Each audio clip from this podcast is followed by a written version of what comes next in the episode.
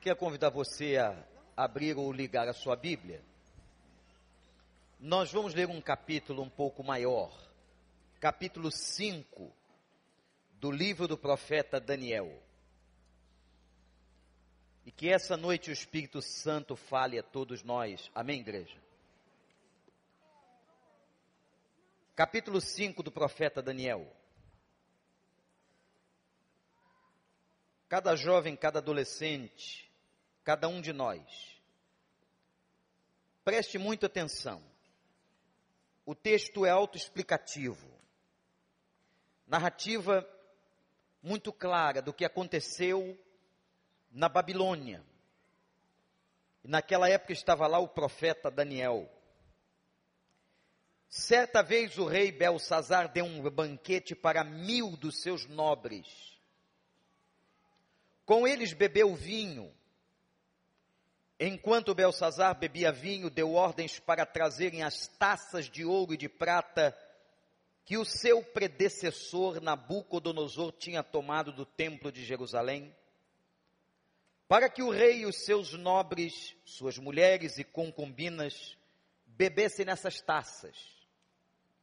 Então trouxeram as taças de ouro que tinham sido tomadas do templo de Deus em Jerusalém, e o rei, os seus nobres, suas mulheres e suas concubinas beberam nas taças. Enquanto bebiam o vinho, louvavam os deuses de ouro, de prata, de bronze, de ferro, de madeira e de pedra. Mas de repente, apareceram dedos de mão humana que começaram a escrever no reboco da parede, na parte mais iluminada do palácio real. O rei observou a mão enquanto ela escrevia. Seu rosto ficou pálido e ele ficou tão assustado que os seus joelhos batiam um no outro e as suas pernas vacilaram. Aos gritos, o rei mandou chamar os, os encantadores, astrólogos, os adivinhos e disse a, es, a eles, essas, a esses sábios da Babilônia: Aquele que ler essa inscrição e interpretá-la, revelando-me o seu significado, vestirá um manto vermelho e terá uma corrente de ouro no pescoço e será o terceiro em importância no governo do reino. Todos os sábios do rei vieram, mas não conseguiram ler a inscrição nem dizer ao rei o seu significado. Diante disso, o rei Babil Belsazar ficou ainda mais aterrorizado, seu rosto mais pálido, seus nobres estavam alarmados. Tendo a rainha ouvido os gritos do rei e seus nobres, entrou na sala do banquete e disse: Ó oh, rei, vive para sempre. Não fiques assustado nem tão pálido. Existe um homem em teu reino que possui o espírito dos santos deuses. Na época do teu predecessor, verificou-se que ele era um iluminado e tinha inteligência e sabedoria como a dos deuses. O rei Nabucodonosor, teu predecessor, sim, o teu predecessor, o nomeou chefe dos magos, dos encantadores, dos astrólogos, dos adivinhos. Verificou-se que este homem, Daniel, a quem o rei dera o nome de Belsazar, tinha inteligência extraordinária e também a capacidade de interpretar sonhos, resolver enigmas e mistérios. Manda chamar Daniel e ele te dará o significado da escrita. Assim Daniel foi levado à presença do rei, que lhe disse: Você é Daniel, um dos exilados que meu pai, o rei, trouxe de Judá? Soube que o Espírito dos deuses está com você e que você é um iluminado com inteligência e sabedoria fora do comum. Trouxeram os sábios, os encantadores, a minha presença, para lerem essa inscrição e me dizerem o seu significado, porém eles não conseguiram. Mas eu soube que você é capaz de dar interpretações e de resolver mistérios. Se você puder ler essa inscrição e dizer-me o que significa, você será vestido com um manto vermelho e terá uma corrente de ouro no pescoço. E será o terceiro em importância no governo do reino. Daniel respondeu ao rei: Podes guardar os teus presentes para ti mesmo. dar as tuas recompensas a, ou, a algum outro. No entanto, lerei a inscrição para o rei e te direi o significado.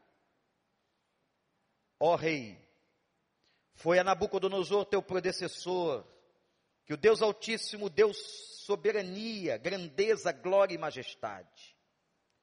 Devido à alta posição que Deus lhe concedeu, homens de todas as nações, povos, línguas, tremiam diante dele e o temiam.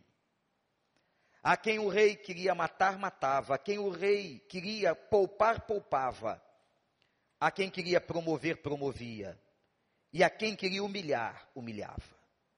No entanto, quando seu coração se tornou arrogante endurecido por causa do orgulho, ele foi deposto do seu trono real e despojado da sua glória. Foi expulso do meio dos homens e sua mente ficou como a de um animal Passou a viver com jumentos selvagens e a comer capim como os bois. O seu corpo se molhava com o orvalho do céu até reconhecer que o Deus Altíssimo domina sobre os reinos dos homens e põe no poder quem ele quer. Mas tu, Belsazar, seu sucessor, não te humilhaste, embora soubesse de tudo isso, ao contrário, te exaltaste acima do Senhor dos céus, mandaste trazer as taças do templo do Senhor, para que nelas bebessem tu, teus nobres, tuas mulheres e tuas concubinas. Louvaste os deuses de prata, de ouro, de bronze, de ferro, de madeira e de prata, que não podem nem ver, nem ouvir, nem entender. Mas não glorificaste o Deus que sustenta em suas mãos a tua vida e os teus caminhos. Por isso ele enviou a mão que escreveu as palavras da inscrição. Esta é a inscrição que foi feita. Mené, Mené Tekel Parsim. E este é o significado destas palavras. Mené, Deus contou os dias do teu reinado e determinou o seu fim. Tekel, foste pesado na balança e achado em falta. Perez, teu reino foi dividido e entregue aos medos e persas. Então, por ordem de Belsazar, vestiram Daniel com um manto vermelho, puseram-lhe uma corrente de ouro no pescoço e o proclamaram o terceiro em importância no governo do reino. Naquela mesma noite, Belsazar, rei dos babilônicos, foi morto, e Dario, o Medo, apoderou-se do reino com a idade de 62 anos. Que o Espírito do Senhor nos abençoe. Que história é essa? Olha, não se deve, pastor, pregar num culto da noite um texto desse, perto da gente dormir, perto da meia-noite eu quero que você preste atenção no que vai acontecer aqui. Eu começo falando sobre a ilusão que a carne traz. O texto fala de Belsazar, na verdade ele não é filho, tem que se estudar o texto com cuidado, ele é neto de Nabucodonosor. Quem conhece a Bíblia sabe que o povo de Israel passou 70 anos no cativeiro babilônico. Gerações nasceram e morreram ali. E vocês sabem por quê? Porque foram desobedientes ao Senhor. Meu amigo, meu irmão, a desobediência sempre tem um preço. E Deus avisou tantas vezes por meio da boca dos profetas com Jeremias. E na leva dos prisioneiros foi Daniel. Vocês têm uma ideia? Daniel chegou à Babilônia, estudando a cronologia bíblica, com 16 anos. Foi um jovem, um adolescente com 16 anos. Chegando na Babilônia com um monte de escravos. Porque Nabucodonosor invadiu Israel, tomou Jerusalém, destruiu todas as muralhas, queimou as portas da cidade, destruiu o templo, roubou as relíquias. Os catiçais de ouro e toda a riqueza do templo que havia sido construído a honra ao nosso Deus. Israel caiu em opróbrio. Israel caiu em miséria. Eu quero que você guarde isso e lembre-se que o Deus de amor é também um Deus de juízo. Que às vezes Deus nos deixa passar situações difíceis. E que isso Ele está fazendo porque ama. E nesse texto que acabamos de ler, esse neto de Nabucodonosor, Belsazar, por volta de 538 a.C., promoveu um carnaval. A palavra literalmente significa uma festa da carne. Imagina você que é festeiro, que gosta de festa. Ele manda chamar mil dos nobres do reino. Mil daqueles que tinham mais dinheiro, que tinham mais autoridade, e trouxe com suas mulheres e suas famílias. Beberam vinho à vontade. E agora, ele chama não apenas as mulheres, mas as concubinas. Mulheres que eram escravizadas para relações sexuais do palácio e na vida de muitos nobres daquela época. Ele fez um verdadeiro bacanal, uma carnalidade. E agora ele profana as coisas do Senhor. Belsazar vai fundo no pecado. Ele pede que tragam as taças de ouro do templo, manda colocar vinho e entrega as taças às prostitutas, aos nobres e às pessoas que estavam ali. Há um verdadeiro pandemônio naquele lugar, uma orgia. E agora faz uma coisa ainda pior. Mas tem pior, pastor? Tem era uma rave da pesada. Não deixava nada, se você acha que tem festa boa hoje, eu vou te dizer que essa aqui tinha vinho, tinha mulher, tinha autoridade, tinha droga, tinha tudo que você pensa. E ele agora, para completar, para não deixar faltar nada do pecado, ele começa, talvez bêbado, exaltando os deuses de madeira, de prata, de ouro, de ferro que ele levantou numa afronta contra o Senhor. Os deuses babilônicos, os deuses que ficavam nos altares. Belsazar profana. E é interessante que o território babilônico, hoje, irmãos, é o território do Iraque de uma maneira fantástica coisas que Deus permite. A arqueologia descobriu o salão do palácio que Belsazar fez a festa. Quem visitar aquela região do mundo está lá. Foi descoberto o salão. E quando nós olhamos isso aqui, você olha isso aqui e diz assim: Mas, pastor, isso é o verdadeiro carnaval. É uma festa da carne. Eu quero dizer algumas coisas sobre esse poder do prazer carnal que nós temos.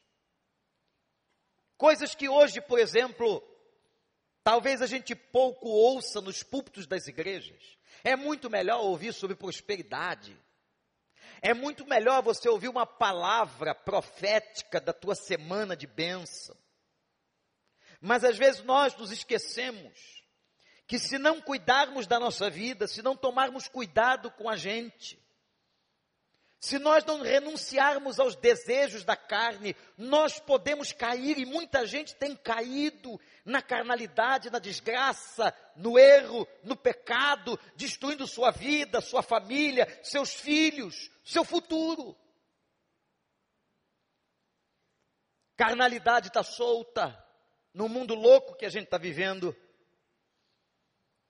aonde a sexualidade está completamente distorcida segundo os parâmetros da Bíblia. Vocês viram esta semana toda a discussão com o Supremo Tribunal Federal, aonde as questões passam a ser muito naturais. Nós aqui não vamos jamais discriminar a pessoa de ninguém, não vamos desprezar as decisões de qualquer pessoa. As pessoas são autônomas, elas têm o direito de fazerem o que quiserem com a sua vida. Agora nós vamos continuar denunciando práticas que a Bíblia condena, que a Bíblia aponta como pecado, porque essa é a nossa missão e nós estamos aqui para pregar valores do reino de Deus, a ética do reino e aquilo que é importante para o Senhor. A Ele toda honra, toda glória e todo louvor. Não calaremos os nossos lábios e parece que por uma pressão, os templos ficaram de fora. Eu não sei se isso é uma armadilha, se não é, porque eu ainda vou estar pensando, refletindo sobre essas coisas. Mas nós estamos num mundo muito louco. Atenção, pai, mãe, há uma denúncia agora nova nas escolas, não importa se particulares ou públicas, de meninos usando cigarros eletrônicos. E tem uma voz do inferno dizendo assim para você: não tem problema não. O cigarro eletrônico não faz mal à saúde, isso é mentira. É mais uma falsidade do inferno contra a sua vida, contra a sua saúde. Você pai, você mãe, você adolescente, você jovem, não destrua a sua vida. Não destrua a sua saúde. Estejamos alertas, porque lá na escola, nos corredores, nas festinhas dos condomínios, aqui do recreio da Barra da Tijuca. Vai aparecer alguém para te oferecer alguma coisa, desvirtuar teu caminho, destruir tua vida.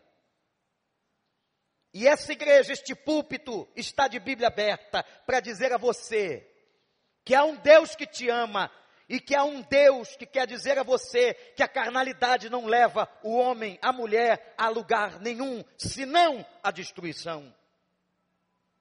O mundo está louco. Gente querendo ser feliz e fazendo das festas o lugar aonde todas as suas expectativas podem ser cumpridas e fazem aquela onda toda, compram aquela roupa, aquela expectativa, mas quando chega a festa e as coisas passam, viram que tudo é ilusão. Como uma bolha de sabão, como diz o sábio Salomão. Irmãos, que situação que nós estamos vivendo hoje. Semana passada, nosso congresso de família denunciou as aberrações éticas e morais contra a família. A, os perigos que a nossa geração está passando, nós, pais, o cuidado que temos que ter com os nossos filhos, as influências, não importa se seja uma escola pública ou particular, estão em todos os lugares. Há uma carnalidade, há uma festa carnal no mundo e na sociedade. Hoje, eu estava lendo uma reportagem no jornal eletrônico muito interessante. Uma mulher em Belo Horizonte casou-se com ela mesma. Leiam isso, irmãos. Ela fez uma festa de casamento para 100 pessoas. E eu fiquei tão curioso que eu tive que abrir a matéria. Na hora do voto, na hora do voto, eu falei, agora. Ela pegou um espelho e votou para ela mesma, e todos os convidados foram motivados a fazer um voto de amor a si mesmo. Mais de 100 convidados. Meus irmãos, com todo respeito, não tinha onde gastar o dinheiro. Essa é a situação que nós estamos vivendo. Agora preste atenção. Enquanto Belsazar estava no carnaval, no palácio, bebendo vinho nas taças do templo de Jerusalém, enquanto Belsazar se dobrava diante de deuses mentirosos, enquanto Belsazar ficava na sua orgia, estava acontecendo um cerco na Babilônia. O inimigo estava cercando. Eu quero que você preste atenção no que eu vou te dizer aqui. Olhe para mim enquanto você está no pecado, fazendo aquilo que não é vontade de Deus, E se você quiser saber o que é pecado, leia a Bíblia. Leia Gálatas capítulo 5. Todo fruto da carnalidade. Tudo aquilo que a carne é capaz de fazer. O ódio, o homicídio, a violência, as distorções sexuais, leia. Enquanto você está mergulhando na carnalidade, estão cercando, o inimigo está cercando e ganhando terreno na sua vida. Preste muita atenção, porque Deus avisa. Essa palavra foi entregue ao meu coração para entregar à igreja. Eu não pensei em você, não penso em você. Eu penso que Deus mandou que nós pregássemos. Agora, o Espírito de Deus, no seu trabalho de convencimento, vai entregando o recado e a mensagem a cada coração. E Ele está aqui agora entregando a cada um de nós a palavra que cada um de nós precisa nesta noite. Amém, igreja? Enquanto a gente cai no erro, o inimigo faz o cerco e ganha terreno. Agora presta atenção: no meio da festa, a festa estava rolando, não sei que horas eram aquela. Olhem para mim, porque agora a questão é visual. Imagina que nós estamos num grande salão de festas, a música bombando, todo mundo bonito, agitado, vivendo a sua carnalidade. De repente, na parede mais iluminada do salão, na parede mais visível aparece uma mão. Os dedos. Primeira coisa que eles devem ter pensado: estou bêbado. Que isso? O que era aquela mão? Versículos 5 a 9. Aquela mão era a presença de Deus. E alguém vai perguntar, mas pastor, Deus se presentifica no meio da carnalidade das pessoas? Sim. Deus é capaz de chegar junto, chegar perto? Sim. Porque eu quero que você entenda uma coisa. Ele vem com amor, mas ele vem com juízo. Deus apareceu no meio do baile só colocou a mão. E aquela mão que aparece, tão grande e visível que todos podiam ver, ela começa a escrever na parede mais iluminada do salão. E ela começa a escrever algumas palavras. Olha o que diz a Bíblia do versículo 6. O rei mudou o semblante, perdeu a cor, já viu pessoas que perdem a cor no meio de um choque? Ficou pálido, está na Bíblia, versículo 6. Seus joelhos, imagina a cena, batiam um no outro, medo. E tem uma versão da Bíblia que eu vou só ler e você vai interpretar. Tá bom? Tem uma versão do texto que diz assim: E as juntas dos lombos do rei relaxaram. Entendeu? Não precisa pregar, interpretar isso. As juntas dos lombos do rei relaxaram. Ele se modificou o seu semblante. Mas quem não ficaria pálido, coçando os olhos, olhando uma mão que aparece escrevendo na parede?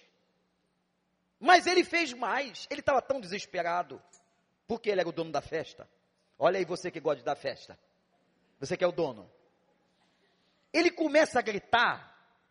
E aí nessa hora, o carnal é sempre assim. Nessa hora o carnal pede ajuda de alguma coisa, alguma força maior. Eles são muito fortes, muito ateus. Beberrões. Aliás, o, o rei adorava esse negócio de cordão grande no peito. Ele oferece para as pessoas. Ele adorava aquilo. Ele começa a gritar e pede que os místicos, os religiosos do reino viessem, e ele diz assim: Eu prometo dar riqueza para quem interpretar o que está escrito na parede. Eu vou dar riqueza, eu vou colocar colares de ouro. Tem muita gente que é iludida com dinheiro, não é? Que acha que pode comprar todo mundo. Que acha que o dinheiro é tudo na vida. Eu vou dar colares de ouro e essa pessoa será o terceiro no meu reino.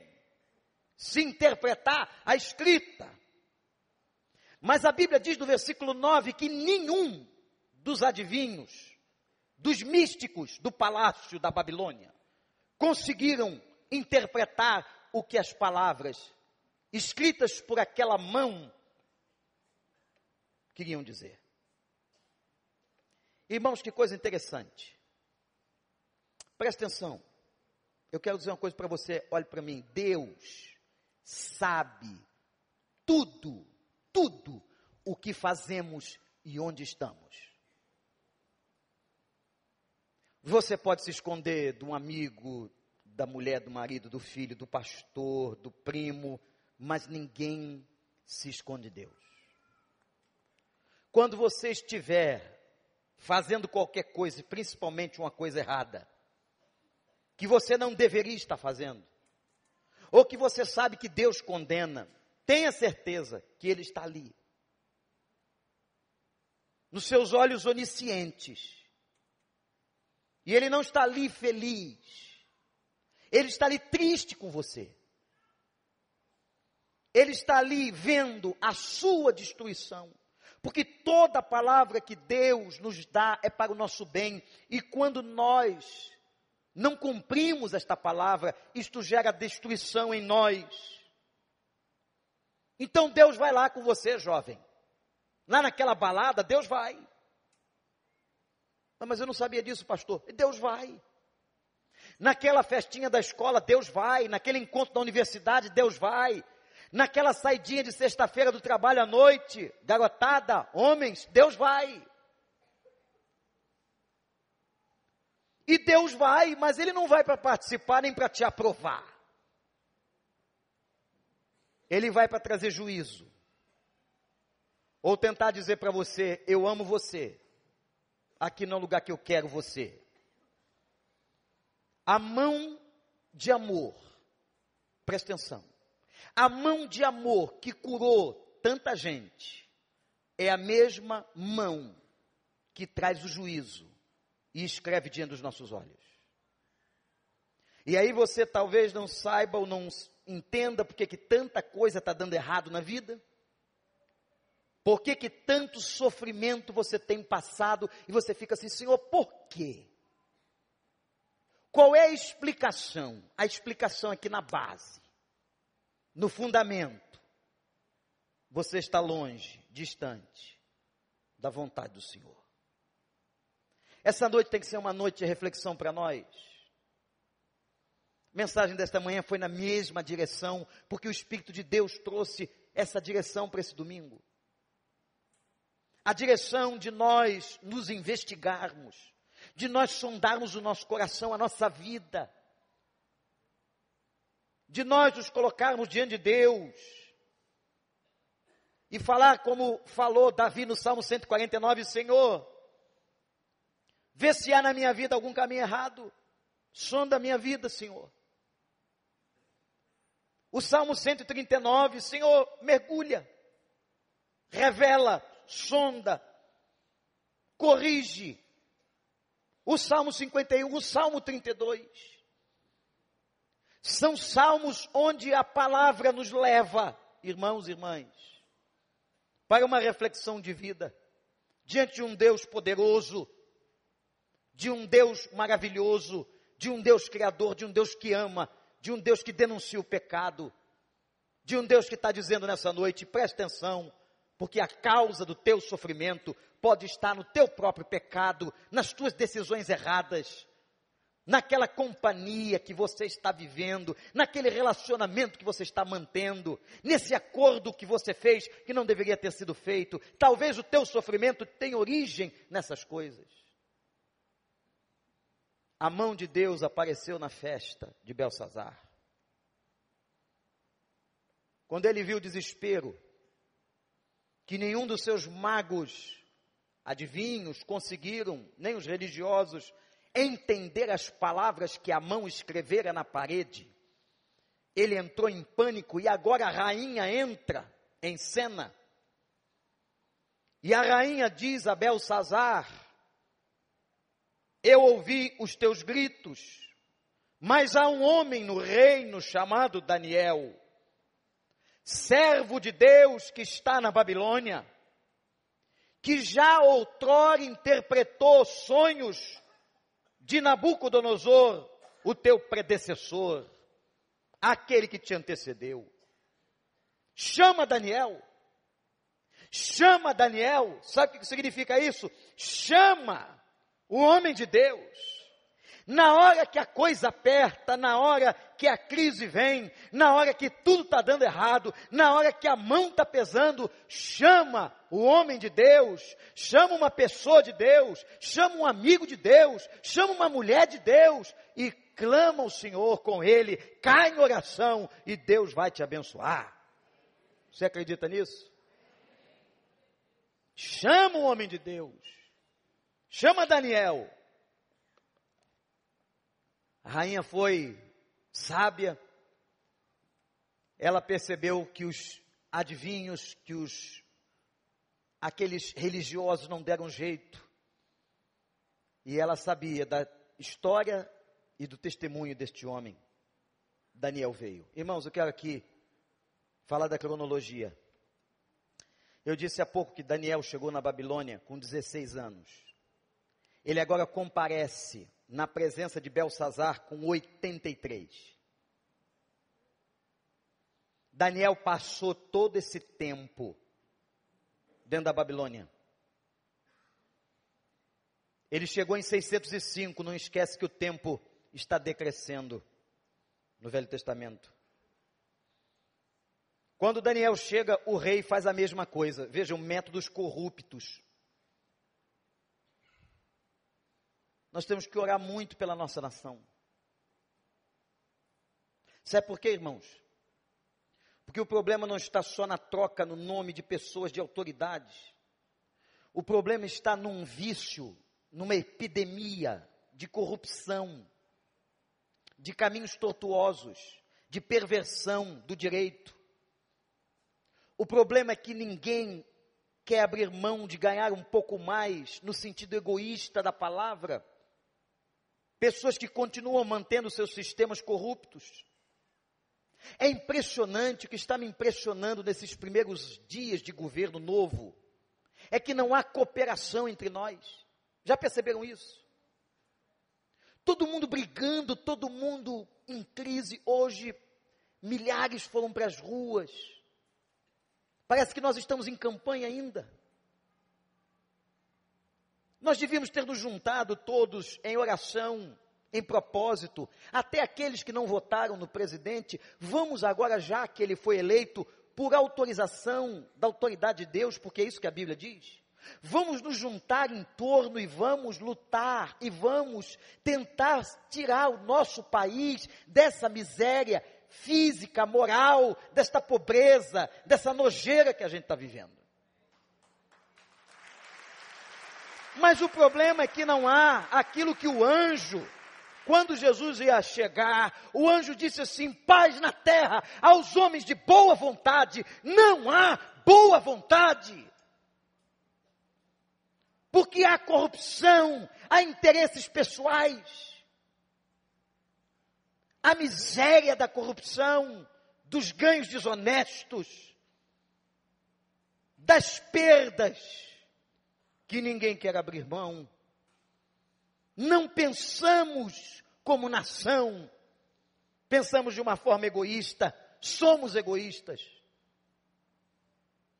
Foi assim quando uns estavam no poder e continua sendo assim quando outros estão. A questão está na essência dos nossos sistemas corruptos.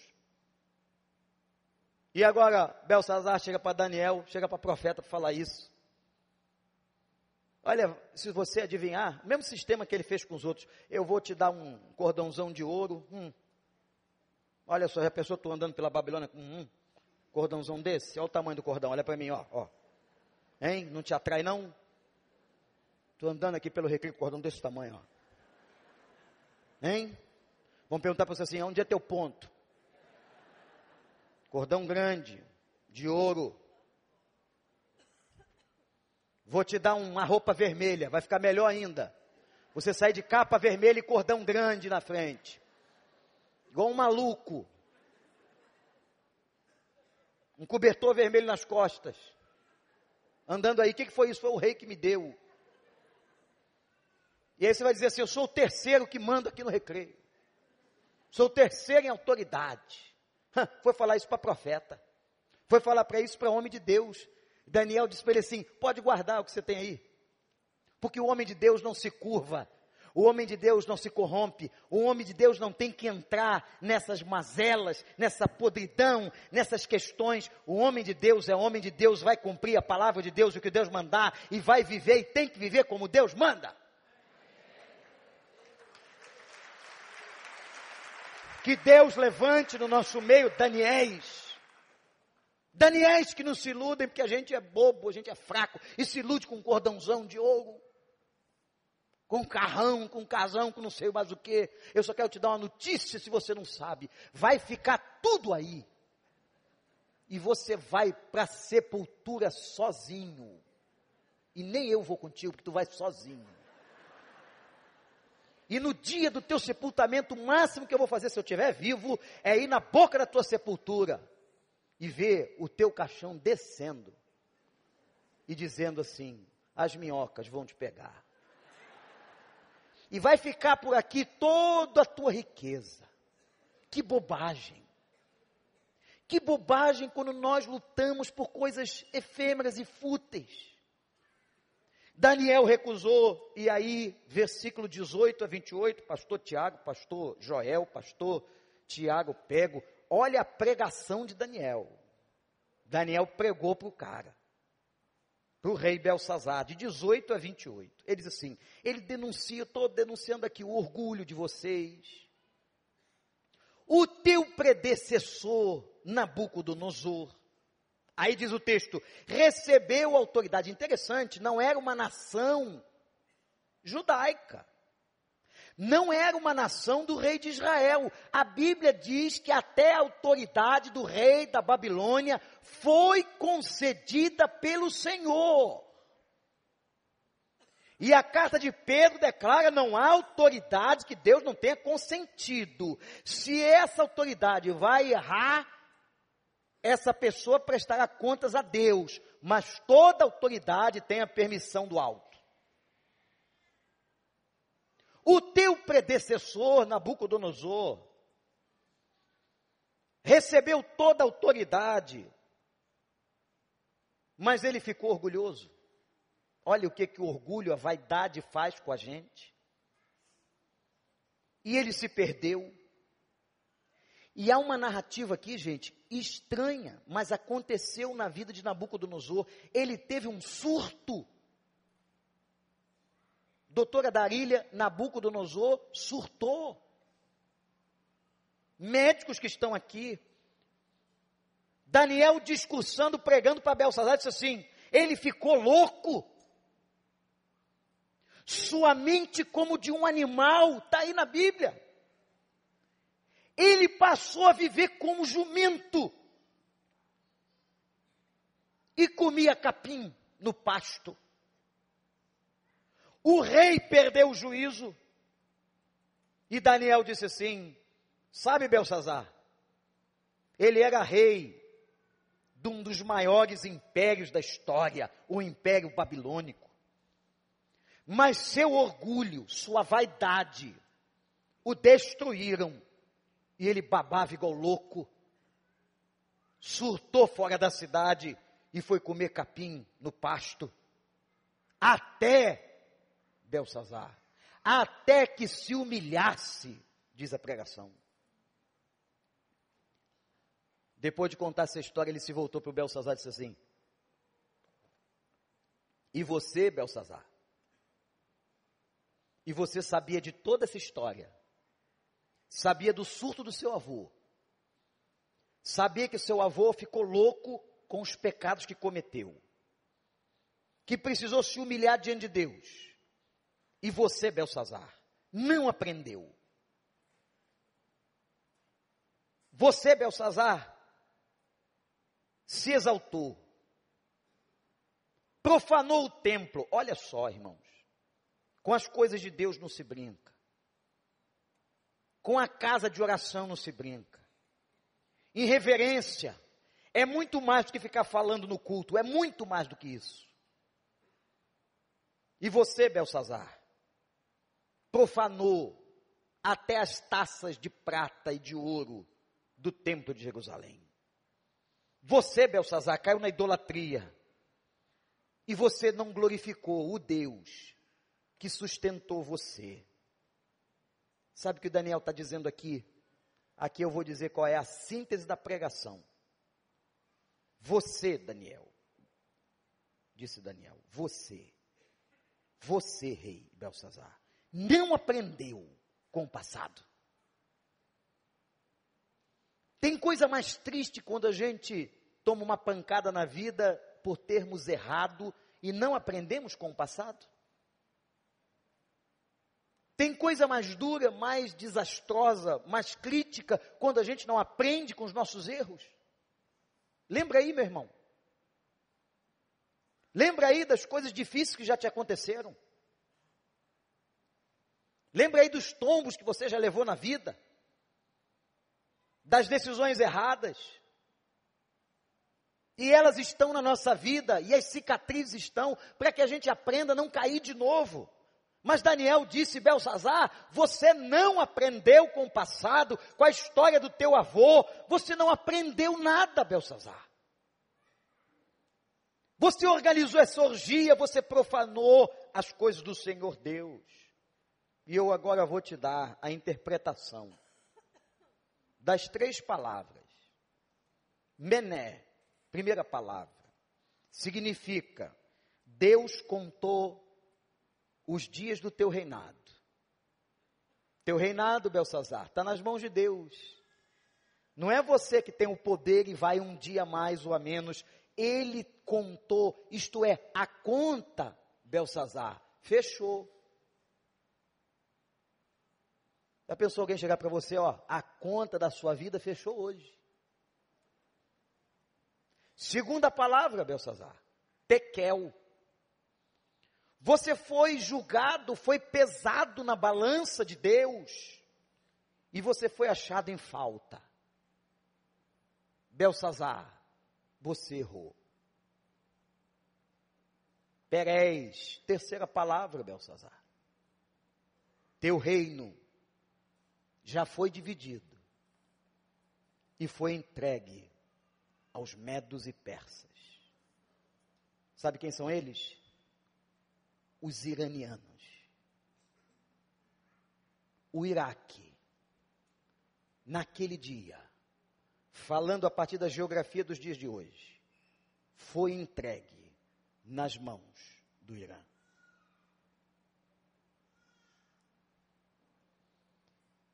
E diz a Bíblia que naquela mesma noite, o juízo de Deus veio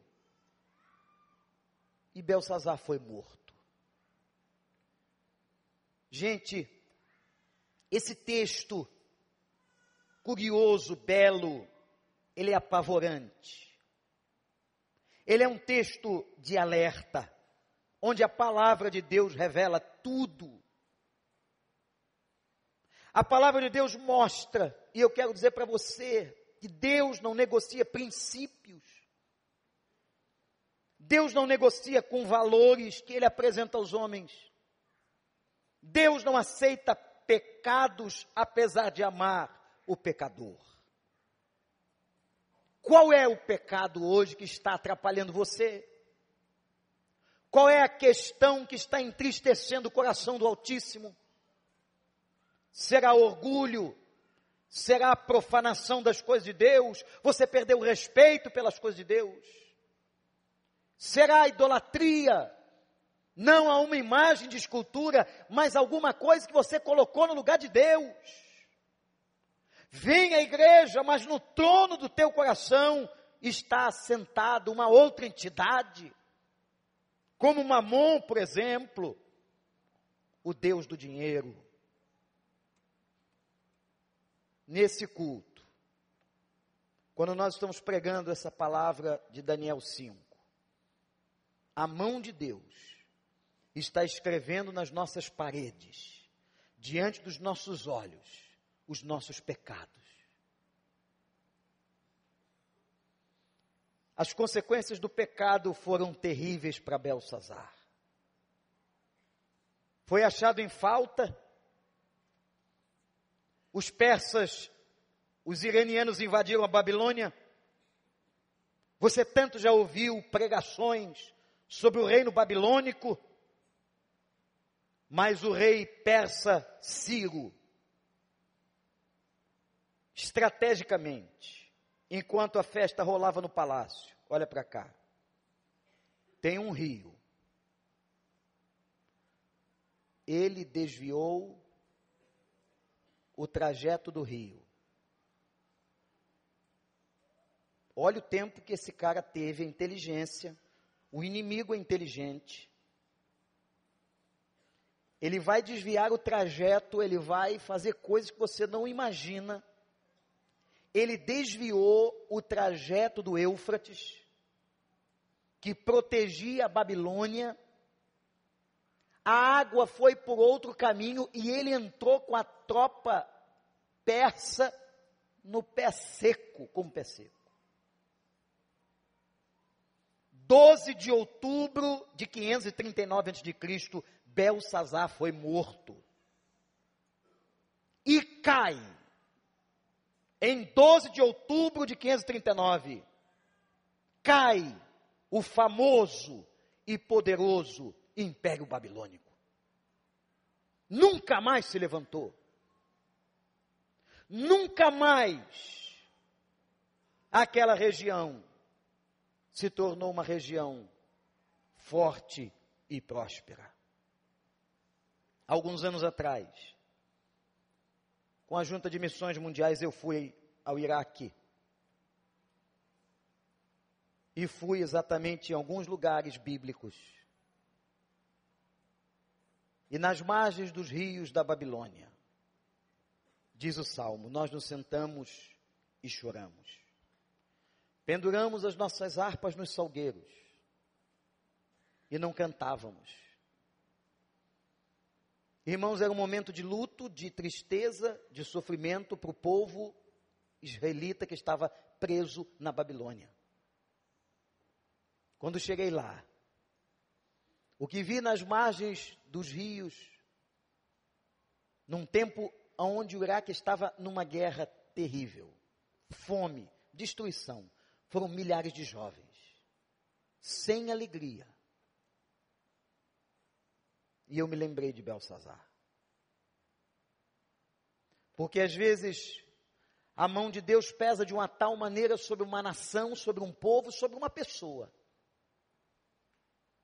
que é tão difícil a recuperação. As margens dos rios da Babilônia, até hoje, agora não mais com o povo de Israel, mas com os próprios babilônicos, há tanta miséria há tanto sofrimento e há tanta dor. Quanta gente não percebe as consequências do que Deus está avisando para que você pare de fazer. Pregar contra o pecado não é confortável. Ouvir pregações contra o pecado também não é confortável. Ah, Belsazar, você não atentou para a história do teu avô. A graça de Deus passou e você não viu. Meu irmão, minha irmã, louve o Senhor nessa noite. Louve ao Senhor. Porque esta palavra que nós estamos vendo e refletindo sobre ela é graça de Deus na nossa vida. É Deus dizendo: não vai por aí. É Deus dizendo: eu te amo. É Deus dizendo: sai desse lugar. É Deus dizendo: eu quero resgatar você. Não entra nesse caminho, que é caminho de morte. Chegue em casa hoje em nome de Jesus e diga: Senhor, obrigado pela tua palavra, pelo teu juízo, pela tua advertência, porque a tua mão escreveu diante dos meus olhos. E que nesse momento, nós estamos numa bifurcação. Eu e você, diante dessa palavra de Daniel 5. Ou eu vou pelo caminho de Belsazar, entro pelo caminho perdido e da perdição, e me autodestruo, ou eu entro pelo caminho da graça e da misericórdia de Deus. Ah, se ele tivesse visto, ouvido o que Deus estava falando com a história do seu avô. Ah, se ele tivesse arrependido. Ah, se ele tivesse deixado a mazela da carnalidade. Talvez o seu império não tivesse caído aquela noite. Mas o inimigo foi ganhando terreno, foi ganhando espaço. Porque tem gente nessa vida que não aprende com seus próprios erros. Qual é o caminho que nós vamos seguir? Ou o caminho de Belsazar, ou o caminho da graça, o caminho da misericórdia não vem com essa, dizendo que você é bonzinho e que a palavra não pegou você, pegou todos nós. Que nós somos tão carnais, tão fracos, quanto Belsazar e os mil nobres que estavam no salão da festa. Mas a mão do bom Deus vem, e com ela o juízo, mas essa mão que traz juízo, é a mão que traz misericórdia. Louvado seja o nome do Senhor. É a mão que colocou o cego para ver. É a mão que curou o leproso da lepra. É a mão que levantou pessoas destruídas. Você quer essa graça? Você quer essa misericórdia? Ou você vai continuar no caminho de Belsazar? Recline a sua fronte e ore agora. Você que ouviu essa palavra, ore a Deus.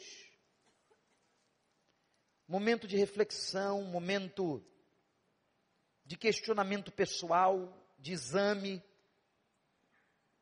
de fazer agora um inventário pessoal da minha própria vida. Quem sabe não é com você que ele está falando. A mão do Senhor apareceu hoje aqui na parede deste lugar. Eu não quero ouvir de Deus que eu fui pesado e achado em falta. Eu não quero ouvir de Deus que não teve jeito, está tudo terminado. E eu sei que você também não. Eu não quero ouvir de Deus que acabou a chance. Ore ao Senhor e diga: Senhor, eu decido nesse momento entrar, não pela estrada de Belsazar, mas pelo caminho da misericórdia. Eu quero, Senhor. Confessa. Coloque-se diante dele.